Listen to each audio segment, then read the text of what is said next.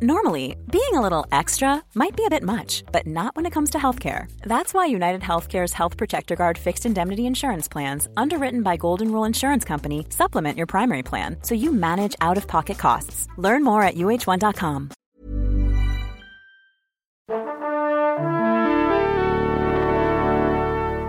Bonjour. C'est moi Orson Welles. J'aime pas trop les voleurs et les fils de pute. Salut c'est ciné, votre rendez-vous avec le cinéma qui malgré l'âge s'est très buriné par l'inarrêtable course du temps, la sagesse qui accompagne cette maturité qui chaque jour nous envahit un peu plus peut passer en quelques secondes de l'état de vieux sage zen à celui de chaton terrifié souillant le tapis du salon. Il suffit pour ça d'une bonne dose d'horreur savamment dispensée comme c'est si bien le produire le cinéma à condition d'être bien fait évidemment et c'est donc avec tout notre amour pour l'angoisse et la terreur que nous allons éplucher ensemble un des nouveaux venus dans le genre, hérédité d'Harry Astor. On va le faire avec un duo d'adorateurs du démon réunis ici à l'antenne Paris, Julien Dupuis, salut Julien. Salut Thomas. Et Stéphane Moïsaki, salut Stéphane. Salut Thomas. C'est nos ciné, c'est parti. Monde de merde. Pourquoi il a dit ça? C'est ce que je veux savoir. Hérédité donc nous plonge dans la vie bien éprouvante d'une famille américaine sur les traces d'Annie Graham, alias Tony Collette, fabricante de miniatures, retournant sur les lieux de son passé à l'occasion de la mort de sa maman, une femme pas facile, dirons-nous poliment. Et alors qu'elle s'installe dans la demeure familiale avec mari et enfant, les secrets de sa défunte mère vont leur sauter à la gueule pour le pire évidemment.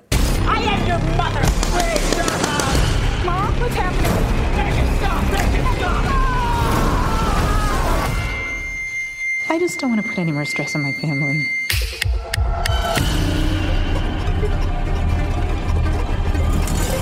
Et c'est donc le premier film d'Harry Aster et au casting, outre Tony Collette, on trouve Anne Dowd, Gabriel Byrne et la terrifiante Millie Shapiro dans le rôle de Charlie, la fille très perturbée du couple. Votre avis sur cette hérédité, messieurs? Julien?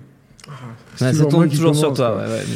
Euh, moi, c'est un film que j'aime bien, euh, Ok. qui, est- qui a, qui, a ses, qui a ses défauts, surtout dans la Mhm. deuxième partie. Bon, je pense qu'on va être amené à en, à en parler.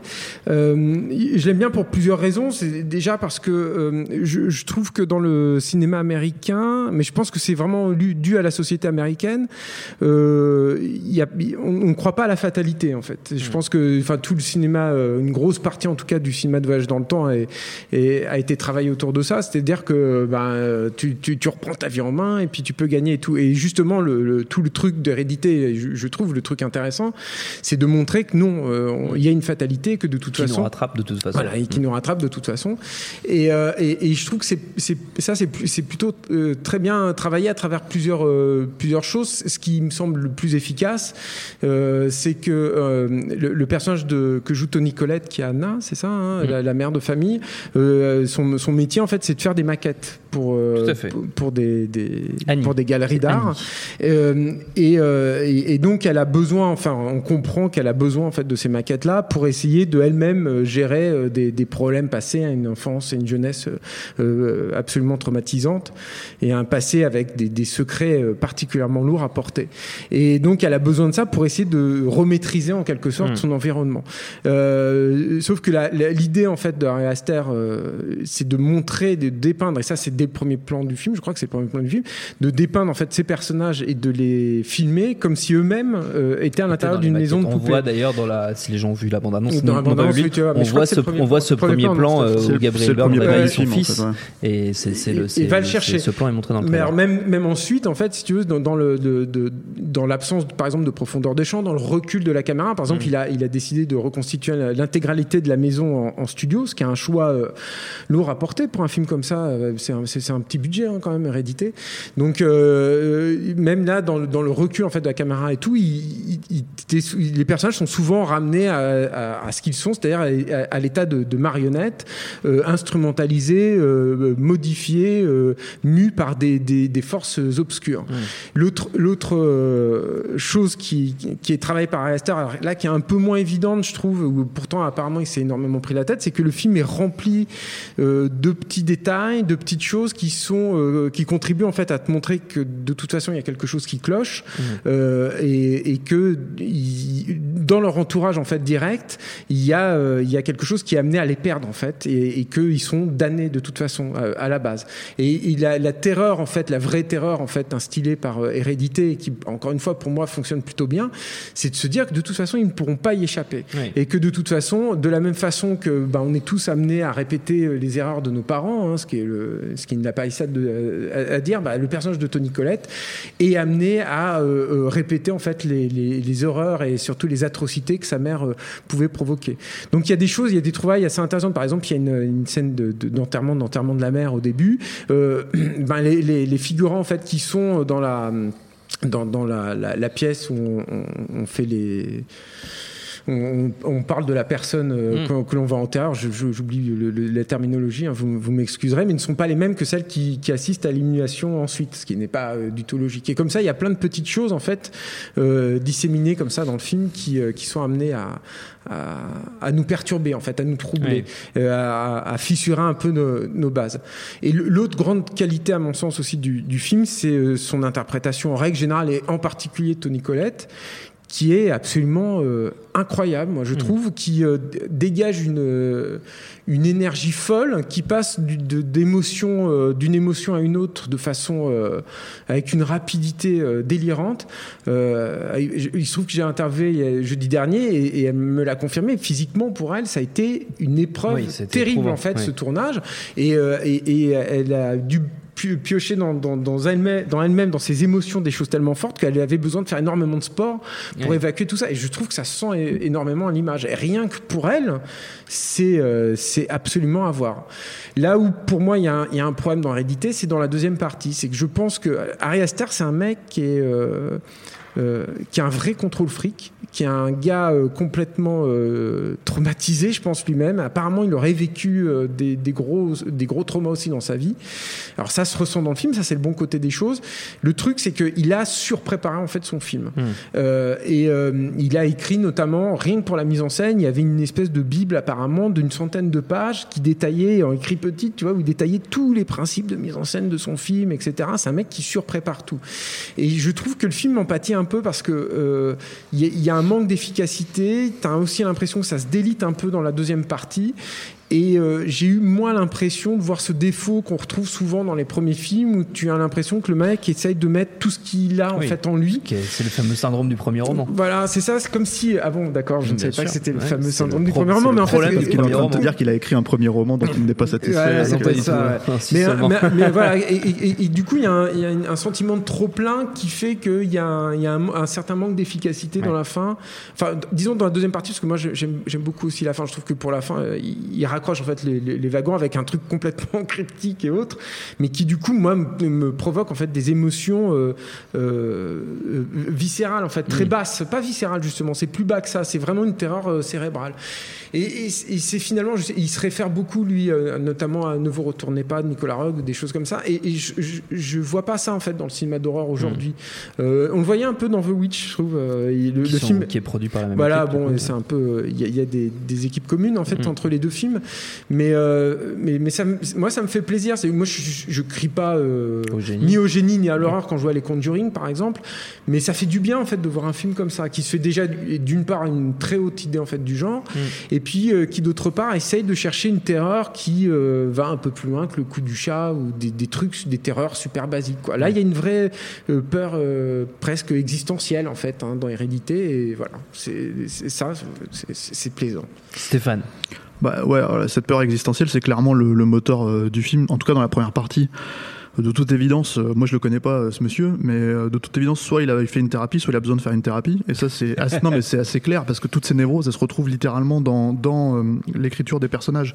Et d'ailleurs, le- toute la première partie du film, à part trois points de détail, comment dire, de scénario, elle n'avance pas autrement que par les névroses des personnages et la façon dont ils se répondent en fait vis-à-vis de leurs propres euh, problématiques. Donc euh, c'est ce qui est passionnant, moi je trouve, dans la première partie vraiment, parce que dès qu'on rentre euh, dans le cinéma pur, on va dire, c'est-à-dire par exemple il y a un accident de, voiture euh, que je trouve extrêmement mal filmé, euh, extrêmement problématique dans la façon dont c'est filmé, donc je suis étonné que le mec prépare à ce point-là, si tu veux, pour pour chier ses effets comme ça. Et euh, mais c'est pas grave parce qu'en fait, si tu veux, tu, jusqu'ici, tu as complètement en- en- en- pris les enjeux en, main, quoi. Tout, tout est une question de culpabilité parce que, par exemple, le- le- l'enterrement qui ouvre le film, c'est la- le personnage de Tony Collette ne peut pas s'empêcher de, de littéralement euh, dauber sur sa mère en fait dans, dans, Ouais. dans son oraison funèbre. Il y a pas un mot gentil en fait dans cette euh, comment dire euh, dans ce speech qu'elle fait. Euh, et elle ne parle que d'elle, elle parle même pas de sa mère, elle ne parle littéralement que d'elle. Et du coup, en fait, si tu veux, tous ces transferts, Mm. euh, c'est ce que tu lis en fait dans la, dans la, dans la façon dont les personnages sont, sont rédigés. Euh, le, le personnage de Gabriel Byrne qui est, qui est, qui est littéralement euh, absent, en fait, si tu veux, c'est c'est un personnage qui n'existe littéralement pas, enfin, qui, parce qu'il ne, il ne se mêle Ça- quasiment pas de la situation. pas, ouais, voilà. Euh, T'as euh, effectivement le personnage de la jeune fille qui est, qui est très très bizarre, quoi. Très, euh, comment dire, tu sais pas si elle est, euh, euh, enfin, tu sais pas exactement si elle est autiste ou si elle est, enfin, c'est c'est un truc qui est assez, euh, comment dire, voilà. Mais tu sens qu'il y a un poids de culpabilité sur ce personnage-là qui est énorme, quoi, euh, de la part de la mère et de la part du frère. Euh, et ça va, c'est- il y a un plot point qui va, on va pas, on va pas le dévoiler parce que ça serait dommage, mais mais il y a un truc qui va arriver Qui va fait que, voilà, les qui choses, va, ouais. qui va accélérer les choses. Donc tout ça, en fait, c'est, euh, Enfin, moi, en fait, j'étais en train de littéralement, j'étais en train de regarder un film d'horreur, oui, mais pas un film d'horreur, euh, comment dire, euh, au sens classique du terme, euh, euh, mais vraiment un film de névrosé pur et dur, quoi. Et c'est ce qui me, c'est ce qui me passionnait vraiment. Je me disais putain, et le mec il est en train de maîtriser ça, c'est, c'est, c'est impressionnant. Et alors moi, dès qu'en fait il faut convoquer le genre, c'est fini pour moi dans le film, quoi. Ça marche plus du tout. Il y a des ruptures de ton déjà qui, qui, qui sont un petit peu amorcées, des rêves un peu bizarres qui sont censés te faire un petit peu rire, mais tu sais pas vraiment sur quel pied danser. Ça marche pas, ça marche pas trop pour moi. Et alors, euh, moi, je suis pas d'accord avec Julien sur, je suis d'accord avec Julien sur la structure du film, sur ce qui est intéressant là-dedans, dans la façon effectivement que la deuxième partie tu perds vraiment en force, quoi. Mais par exemple, je trouve pas du tout le final cryptique. Au contraire, j'ai l'impression qu'il raccroche les wagons pour essayer de dire, bah attendez les gars, je raconte quelque chose. euh, ce que je raconte, c'est une histoire, c'est pas moi en fait. C'est, c'est, il y a de ça, quoi. Et le truc, c'est que tout l'aspect euh, fantastique, satanique, machin, c'est. Et puis les effets sont ridicules, quoi. Pour moi, ils sont, c'est, c'est ce qui sabote le film, en fait, si tu Mm. veux. Enfin, c'est ce qui sabote le film. Non, c'est-à-dire que c'est ça le problème. C'est-à-dire que en fait, si- euh, c'est euh, en fait, je sais, quoi qu'on pense par exemple d'un cinéaste comme Roman Polanski à une époque de sa carrière, euh, et quelles que soient les erreurs qu'il a pu commettre en tant que personne humaine, etc., etc., ce qui est évident quand tu regardes ses films, et ses films les plus habités, et là je parle de Macbeth, je parle de, de- du locataire, ce genre de films, c'est des films d'une personne qui a énormément, euh, enfin répulsion même avant euh, cul-de-sac, c'est un film, c'est le film d'une personne qui a énormément souffert dans sa vie et qui en fait retranscrit littéralement ça euh, à l'écran Mm. euh, euh, de la façon la plus cathartique qui soit. Et c'est ce qui nourrit totalement, je trouve, le, le- le- le- ce cinéma-là. Mais en même temps, c'est un, un vrai, pour l'instant, enfin, je veux dire, je sais pas si on peut extra- vraiment dire ça de la part de, de Harry. je- Aster. voilà. Mais c'était un vrai cinéaste aussi qui, qui canalisait ça à travers la mise en scène, à travers ce genre de Mhm. choses. Là, le problème du, du plan d'ouverture, par exemple, de, de, de euh, Hérédité, c'est que pour moi il est sursignifiant en fait. Dès, dès le premier plan d'ouverture, je me suis dit oula. Alors effectivement, euh, tout le reste en fait n'est pas comme ça. Donc heureusement, à part euh, les moments où il revient sur euh, sur les marionnettes en question.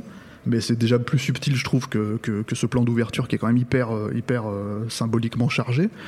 Euh, mais voilà, on reste en fait dans, moi je trouve, hein, dans la mise en scène, euh, quand c'est pas habité par, par, par toute cette, euh, comment dire, tension euh, énorme, quelque chose de finalement assez plan-plan et assez, assez, assez basique. Et du coup, moi, je me demande même par moments s'il croit vraiment euh, euh, dans ces moments horrifiques, en fait, à proprement parler. D'ailleurs, en fait, c'est même ce qui est surprenant, c'est que ça prend tellement de temps à arriver, finalement, en fait, Mhm. ce- cet, cet aspect horrifique dans le film.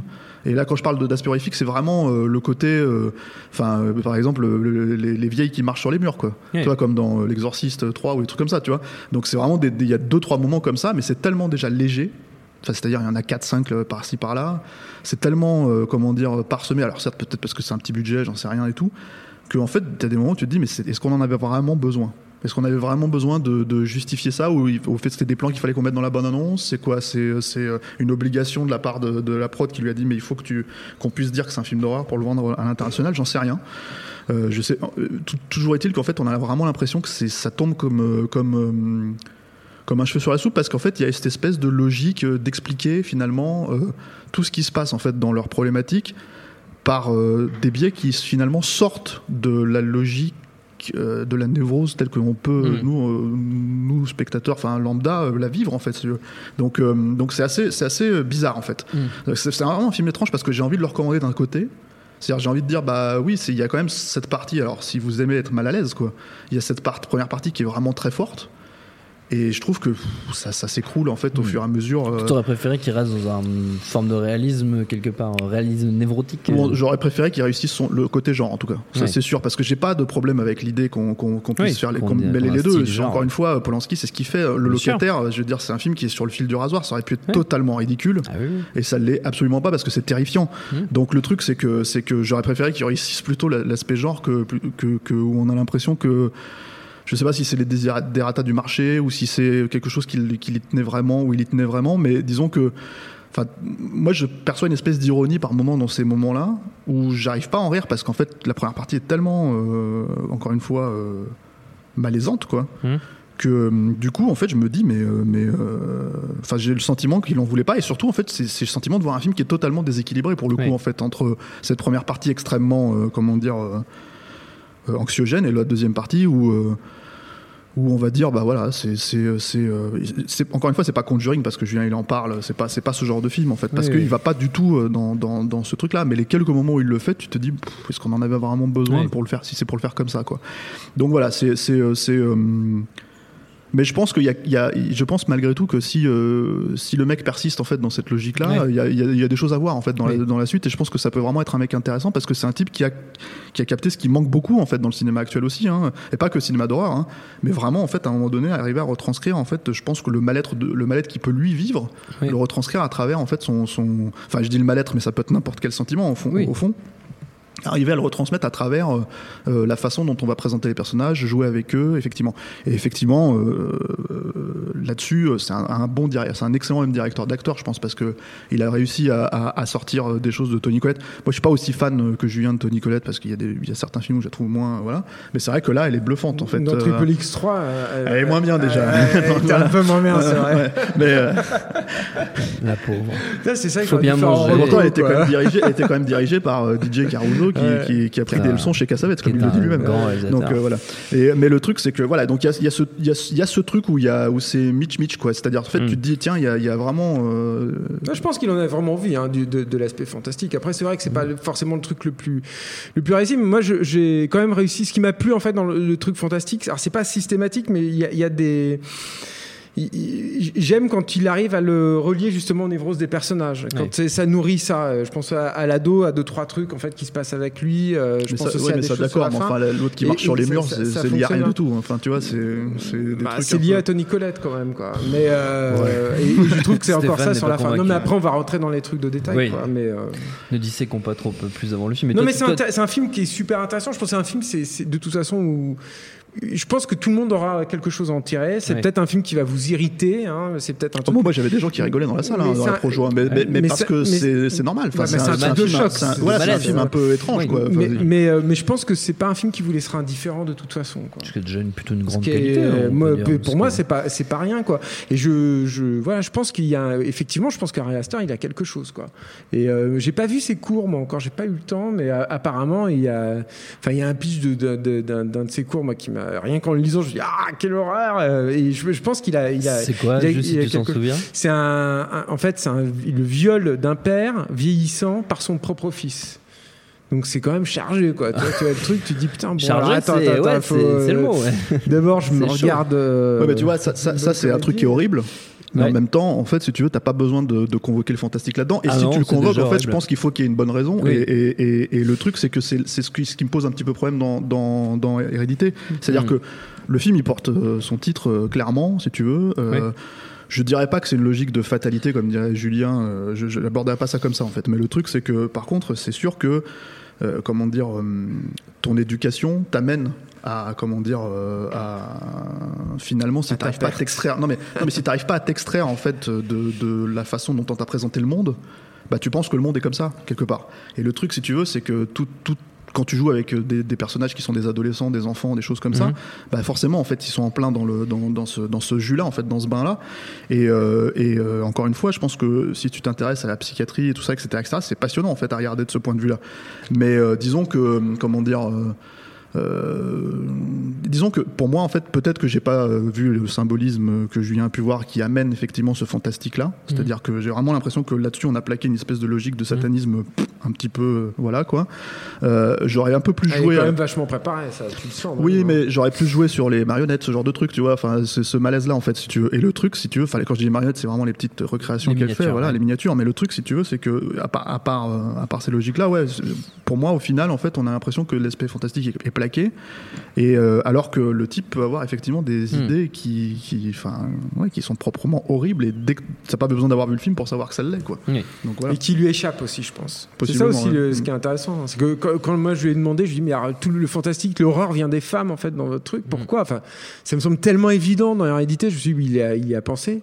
Et il a eu un temps d'arrêt, mais à ce il me dit, euh, ah ben j'y avais pas pensé. euh, Bah ouais, je sais. de misogyne, là. Mais je, sais pas. Alors bon, je pense que oui, effectivement, il s'est, il il foutu sur la défensive toute, parce qu'ils sont tellement flippés avec euh, avec les MeToo et machin. Mais mais mais mais je me suis dit c'est intéressant en fait cette réponse là parce que ça montre bien quand il y a, il y un truc qui lui échappe en fait quoi. Que, ouais ouais, y a il est habité quoi le garçon. Bon, bah, Il, très bien, bah, donc on guettera. en plus. hein, si tu veux. Ah, Il- il- des problèmes ce garçon. On, guettera avec attention ses prochains films à ce brave Aster. Avant de se quitter, les amis, comme d'habitude, on offre à nos auditeurs de belles recommandations toutes fraîches. Évidemment, vous êtes libre de vous éloigner du cinéma d'horreur si vous en avez l'envie et de vous rapprocher par exemple du cinéma de Clint Eastwood, n'est-ce pas, euh, Par exemple, Stéphane. Moïsekis. Au hasard. pour euh, compléter ta grande œuvre Euh, Qu'as-tu moi, choisi cette fois-ci? Alors j'allais vous parler de, de Doudur et Dingue 2, non. Non, Euh, non, ouais, ouais. Ça va cogner. Non, bah en fait, il y a, y moi je trouve un très grand film qui n'est pas de Clint Eastwood, mais qui est avec Clint Eastwood. Ouais. Euh, qui n'est pas de Clint Eastwood, ça se discute aussi d'une certaine manière. Parce, Parce que, que je dès pense qu'il y a Clint Eastwood, c'est un film de Clint Eastwood. Oui, mais façon. en fait, non pas à cette époque-là. Ah, ça y est, je sais. Et le truc, c'est qu'en fait, c'est c'est surtout un film qui est extrêmement habité, pareil, avec euh, un espèce de mal-être Mhm. Euh, qui est, euh, comment dire, euh, Qui vient des femmes aussi. hein. qui- ouais, mais pas que en fait, parce que non, justement, non, je pense sûr, que ouais. c'est un film qui est extrêmement, c'est un des trucs qu'on leur a reproché, c'est les proies en fait de Don Siegel qui est, euh, qui est, euh, qui a été remaké l'année dernière par. euh, Tout à fait. Ce Sophia- film n'existe pas. Sophia Sofia Coppola. Coppola, ben, j'ai pas vu, mais ça m'intéresse pas trop. Et le truc, c'est que en fait, ça m'intéresse pas en- à plus forte raison parce que je connais très très bien l'original que j'ai dû voir une vingtaine de fois et que Mhm. je trouve vraiment, euh, comment dire, euh, surpuissant quoi. Et qui, euh, comment dire, en gros, l'histoire, c'est Clint Eastwood, c'est pendant la Seconde Guerre, euh, pas la Seconde Guerre, n'importe quoi, pendant la guerre, de, sécession, la, guerre de sécession, Ouais. pardon, il joue un soldat, je Et c'est réalisé par Don Siegel. C'est réalisé par Don Siegel, ouais. Mais Don Siegel à l'époque était, euh, était dans une espèce de logique de collaboration aussi. C'est pour ça que je dis que Clint Eastwood, a- il y a beaucoup de photos de tournage où tu le vois derrière la caméra, Clint Eastwood et tout ça, etc., etc. Il essayait d'apprendre le métier sur le, sur, le, sur le truc. Il a fait son premier film juste après qui était Un frisson dans la nuit. Et en fait, en gros, c'est c'est un, un soldat, euh, je sais plus s'il est nordiste ou sudiste, en fait, qui euh, qui euh, qui est blessé à la guerre et qui tombe en fait dans une Nordiste. Hein Nordiste. nordiste. Tu te souviens pas bien du film, tu l'as vu 20 fois pourtant. Ouais, mais c'est pas c'est pas important au début, tu vois. C'est pas important au début, Ah, en fait, le truc. Et il tombe en fait dans une dans un, une espèce de pas de couvent, mais de, de, de truc de jeune femme, en fait, de jeune fille, quoi, Mhm. qui est menée par une, une matriarche très très euh, comment dire stricte. Et, euh, et en fait, il va commencer à user de son charme, euh, comment dire, pour euh, bah, pour en fait se, se faire une place en fait dans ce dans ce Mhm. harem de femmes entre guillemets Mhm. quoi. Euh, et ça va se retourner littéralement contre lui parce qu'en fait, il va toutes les trahir quoi, l'une après les autres quoi. Et euh, alors c'est un film qui est très très malsain parce que euh, Clint Eastwood, il y a beaucoup de, enfin déjà lui il détourne énormément son image, euh, comment dire, de de de de- d'homme viril et tout ça, etc. etc. Euh, et ensuite. Euh, t'as quand même des scènes où il drague des gamines de 9 ans, enfin une gamine de 9 ans notamment, et qui est très très euh, comment dire euh, perturbante quoi, parce que Ouais. parce que euh, il en joue quoi, enfin voilà. Euh, effectivement, t'as un- on peut effectivement partir du principe qu'il y a un panel de, de, rep- de représentation de la femme qui est assez, euh, qui pourrait être considéré comme misogyne, mais il faut aussi quand même préciser que Clint Eastwood c'est une grosse merde, c'est un gros enculé dans le film, quoi. Ouais. Il joue quand même une ordure, quoi. Et ça, c'est notamment, c'est montré par euh, par des moments précis où euh, il ment littéralement aux femmes, et en fait, t'as des flashbacks en muet, en fait, si tu veux, en off qui le montre en fait en train de, de comment dire par exemple il dit je, moi je suis quelqu'un qui a toujours respecté la nature et tu le vois en train de brûler euh, tu des, des champs des cadavres en avoir rien à foutre et tout Ouais. donc t'as tout un, tout un- pour moi c'est surtout un film euh, comment dire euh, misanthrope quoi Oui. et euh, enfin ça c'est Don Siegel aussi ça Oui. c'est pour le coup c'est voilà et après alors le truc en fait la raison pour laquelle je connecte un petit peu ça à Hérédité dans l'absolu au-delà de ce malaise c'est que pour le coup en fait il y a une imagerie gothique euh, extrêmement travaillée dans le film euh, et, euh, et qui lui donne un énorme poids aussi visuel en fait c'est-à-dire que tu as beaucoup de, de par exemple, tu as, ce, ce moment en fait où Clint Eastwood comprend que la matriarche en fait était plus ou moins enfin couché plus ou moins avec son frère qui a disparu et que donc en fait la présence du frère qui, qui n'est plus là. En fait voilà t'avais tout un espèce de truc et t'as et, et en fait euh, Don Siegel te montre les flashbacks en fait dans un dans, dans l'ombre de Clint Eastwood. Enfin t'as tout un jeu comme ça en fait Ouais. qui est extrêmement fort. T'as la présence euh, d'un corbeau euh, noir en fait qui qui, euh, attend justement en gros si tu veux le, le, le- le- le- la fatalité qui va arriver. Ouais. enfin ce genre de choses quoi. Et donc voilà, c'est assez, moi je trouve que c'est un chef-d'œuvre euh, total. C'est pour ça que je, je- enfin je veux dire, euh, vu ce que j'ai vu du cinéma de- Sofia Coppola, je pense que ça m'étonnerait qu'elle arrive à ce niveau-là, quoi. Je peut-être un, un œil euh, un jour pour, pour, comment dire, hein, pour confirmer ou infirmer, mais Pour t'énerver. pour m'énerver, ouais, peut-être. Mais voilà, c'est- c'est c'est vraiment un film extrêmement vénéneux, euh, très noir, euh, mais qui est pour moi un, un des, euh, des très très grands chefs-d'œuvre. Alors déjà, je pense que c'est le meilleur film de Don Siegel, et un des très très grands chefs-d'œuvre dans la carrière de, de Clint Eastwood, et qui est complètement, euh, comment dire, euh, passé. euh, Ouais, sous silence en fait, parce qu'on n'en parle pas vraiment, c'est Oui, un peu oublié. un peu ça a été un peu relancé l'année dernière parce que parce qu'effectivement il y a le remake, donc on en a un Ouais. peu reparlé, mais, mais voilà quoi. Et moi je mettrais ça dans la veine Polanski de cette époque-là aussi, quoi. C'est-à-dire. Macbeth, des trucs comme ça, très très très très euh, très très habités, très très Hmm. viscéraux et noirs en fait dans, dans leur dans leur représentation du monde, très très misanthrope quoi. Julien Euh, alors moi c'est un peu plus tiré par les cheveux. En fait, Aster, une de ses références c'est Carrie, euh, le, le De Palma. Et Mhm. du coup, euh, c'est l'occasion de juste vous signaler que chez Carlotta est sorti le, un, le- un documentaire qui s'appelle à De fait. Palma. très sobrement, voilà, et dans, dans un coffret vraiment magnifique, comme Carlotta sait les faire. Euh, il paraît, que a- David- il paraît que David Honora en a 18 exemplaires. Ouais, non, mais en plus, il y a, il y des trouvailles. Bah, c'est après, c'est un truc de fan, quoi. Mais par exemple, ils ont, il y a des facsimilés des de dossiers de presse de l'époque à l'intérieur. Euh, Il y a, il y a Fury et il y a, je sais plus lequel. Je suis désolé, un Blaout, je crois. Mais euh, voilà, puis avec des avec des belles photos, etc. Et le, le mais c'est le doc évidemment qui est euh, qui, qui vaut le qui vaut le coup d'œil. C'est un, c'est un doc qui dure 1h50. Il n'y a que de Palma et en plus filmé sous une seule valeur de cadre. Euh, avec un, en plus un cadre qui est pas très flatteur, enfin c'est pas très glamour, c'est pas super travaillé quoi.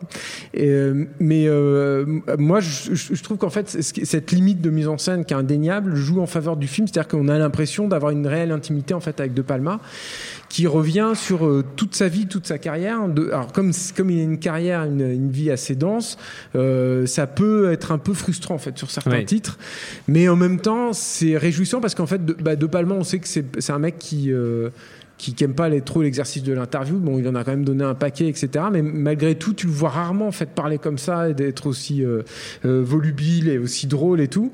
Et, euh, et ce qui est super plaisant en fait dans le film, c'est que d'une part, bah, il se dévoile sans phare, hein. donc il raconte des fois des choses qui sont très très personnelles, y compris notamment sur ses parents, qui relie de lui-même d'ailleurs à, certains certaines récurrences en fait de son cinéma. Et ça, c'est vachement intéressant. Ensuite, il, il dévoile des, anecdotes de tournage qui sont vraiment hilarantes et qui ne sont pas à la gloire des personnes qui sont dans les anecdotes d'ailleurs en, en général, mais qui sont vraiment super drôles et qui- qu'il faut, enfin, voilà quoi, c'est qu'il faut écouter. Surtout qu'il a, il a un vrai talent de conteur. Moi, que je lui ai découvert encore une fois à De Palma. Pourtant, il parle des fois sur les bonus et tout, mais je je l'ai jamais vu comme ça en fait s'animer comme ça. Il faut dire que le film est réalisé par Jack Paltrow. C'est ça, il est à l'aise en fait. Ouais, euh, il, y a- voilà, avec, il est, co-réalisé par Jack Paltrow, qui est le frère de Gwyneth Paltrow, et, et ce sont euh, leurs parrains et Steven Spielberg. Et, Oui. Spielberg est lui-même évidemment un, un ennemi de longue date en fait De De Palma. de, de Palma. Donc Oui. j'imagine que ça a aidé quoi. Non, mais même sur les Et- sur des il y a Noah Baumbach aussi en fait Baumbach, et- ouais. Baumbach en fait a réalisé des, des bonus avec De Palma pour Criterion aussi donc c'est pour ça qu'ils Ouais. se connaissent depuis un moment maintenant et, et voilà Et qu'il y a- il y a cette, euh, cette euh, réelle proximité. Et le truc peut-être le plus intéressant pour nous tous, c'est que De Palma il revient sur certaines des tropes les plus euh, identifiables en fait de son cinéma, notamment le split screen. Et, euh, et il dit des choses absolument passionnantes, moi je trouve là-dessus, sur pourquoi il l'a fait, euh, quel effet ça produit sur les spectateurs, et pourquoi notamment il s'est planté. Pourquoi dans Carrie il s'est planté en utilisant le split screen. Alors ça, enfin à son sens. Donc voilà, je. je- je parlé conseille de la, la- la fin alternative aussi Il de il y a ça dont j'en ai pas parlé. C'est vrai qu'il y a la fin en fait, il y a un alternative truc, de Snake Eye. bon, quand t'aimes le cinéma de De Palma, euh, je pense que même si le film n'est pas complètement abouti, t'aimes quand même Snake Eyes parce que c'est un film qui tellement analyse le, le- Nicolas Cage. donc, voilà, mais on non, mais c'est un film qui aussi auto-analyse le cinéma de, de Palma, même a peut-être pour, pour- pour la Non, première fois. et enfin, on sait tous Point. que la fin était problématique en fait sur Bien Snake sûr, Eyes, et- ouais. et et il y avait des grosses grosses rumeurs comme quoi c'était une fin, il y avait une fin alternative qui était Enfin, on tournée le au savait, puisque On le savait, mais en fait comme le truc n'avait jamais été vraiment, il n'y avait pas d'image, ça n'a jamais été dévoilé et tout. Bah là, en fait, ce qui est, ce qui est ouf, c'est comme ça au détour du moment où, parce que ça arrive vers la fin du film, quand ils se mettent à parler de Snake Eyes, tu vois la fin, la- tu vois la fin alternative, alors qui est, qui est en piètre qualité parce que c'est Oui. une VHS. Mais euh, tu vois que c'est un truc hallucinant parce qu'en plus c'est une grande vague en images de, de synthèse qui arrive. Enfin c'était une idée déjà complètement folle quoi. Ouais, c'était un Mais truc où il devait, euh, il devait nettoyer le, le- la ville, la divine, ville, voilà. la Sin Ouais. City, quoi. Tu vois, le, le- comment dire, la ville du péché. euh, c'était un espèce de truc biblique, quoi. Euh, et, euh, et du coup, enfin, moi, c'est le seul endroit où j'ai vu ces images-là. Donc euh, rien que pour ça aussi, le pour ça, oui, Ouais. c'est clair, c'est rareté, rareté plus plus. Euh, bah, et très bien cette, euh, cette petite Ouais, euh, recommandation, monsieur Dupuis. Je voulais faire un dossier dessus, on m'a pas laissé le faire. on n'a pas, on Donc j'aurais j'aurais pu vous parler de la poursuite de Baker de Taika Waititi, qui est un excellent film, achetez-le. C'est pas possible, c'est pas possible, il est insatiable. Notre temps est écoulé. Merci à tous les deux, merci Quentin à la technique, merci à l'antenne pareil pour l'accueil. Rendez-vous sur binge.audio, le site de notre réseau de podcast Binge Audio pour retrouver toutes nos émissions, le programme des prochaines, les dates d'enregistrement en public si vous voulez venir nous voir. Puis en attendant, on vous dit à très vite.